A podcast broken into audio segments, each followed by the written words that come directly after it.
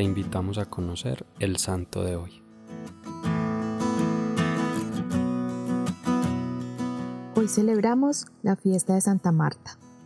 Marta significa jefe de hogar, patrona de los imposibles, del hogar, de las cocineras, amas de casa, casas de huéspedes, hoteleros, lavanderas y de las hermanas de la caridad. En Betania, un pueblecito cercano a Jerusalén, vivía una familia de la cual dice el Evangelio un elogio hermosísimo. Jesús amaba a Marta, a María y a su hermano Lázaro. En el hogar de estos tres hermanos, Jesús también se sentía amado y feliz. Me imagino esta casa siempre lista y ordenada, y el rinconcito para Jesús muy limpio y con simples detalles que le hicieran recordar que era amado por estos tres corazones y que lo esperaban siempre con afecto fraternal. Ahora contemplemos a Marta en ese hogar una mujer servicial, hogareña, atenta a las necesidades de los otros, tanto así que a veces se olvidaba de las cosas del cielo, dejando escapar su anhelo de santidad, como las narra este Evangelio. Corría de allá para acá, preparando los alimentos, arreglando las habitaciones, llevando refrescos para los sedientos viajeros. Mientras tanto Jesús predicaba a sus discípulos, y allí, en medio de todos, sentada también en el suelo, estaba María, la hermana de Marta, extasiada oyendo atenta las palabras del Maestro. De pronto Marta se detiene en sus oficios acercándose a Jesús y le dice con toda confianza, Señor, ¿cómo te parece que mi hermana me haya dejado a mí sola con todo el oficio de la casa? ¿Por qué no le dices que me ayude un poco en esta tarea? Y Jesús con una suave sonrisa y tono bondadoso le responde, Marta, Marta, te afanas y te preocupas por muchas cosas, pero solo una cosa es necesaria María ha escogido la mejor parte, la que no le será quitada. Al escuchar estas palabras, Marta se arremangó el delantal y se sentó también allí en el suelo para escuchar las divinas instrucciones del Salvador.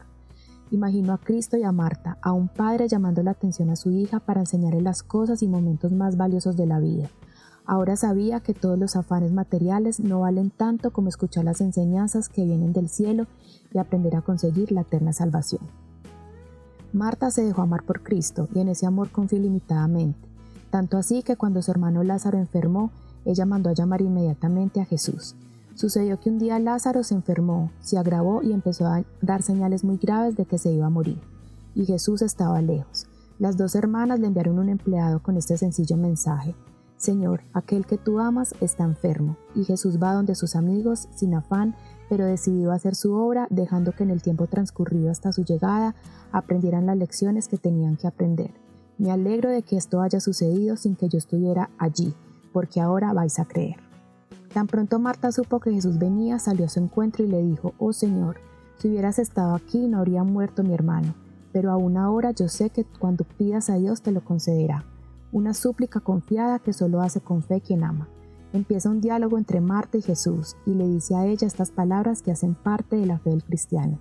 Yo soy la resurrección y la vida. Todo el que cree en mí, aunque haya muerto, vivirá. ¿Crees esto?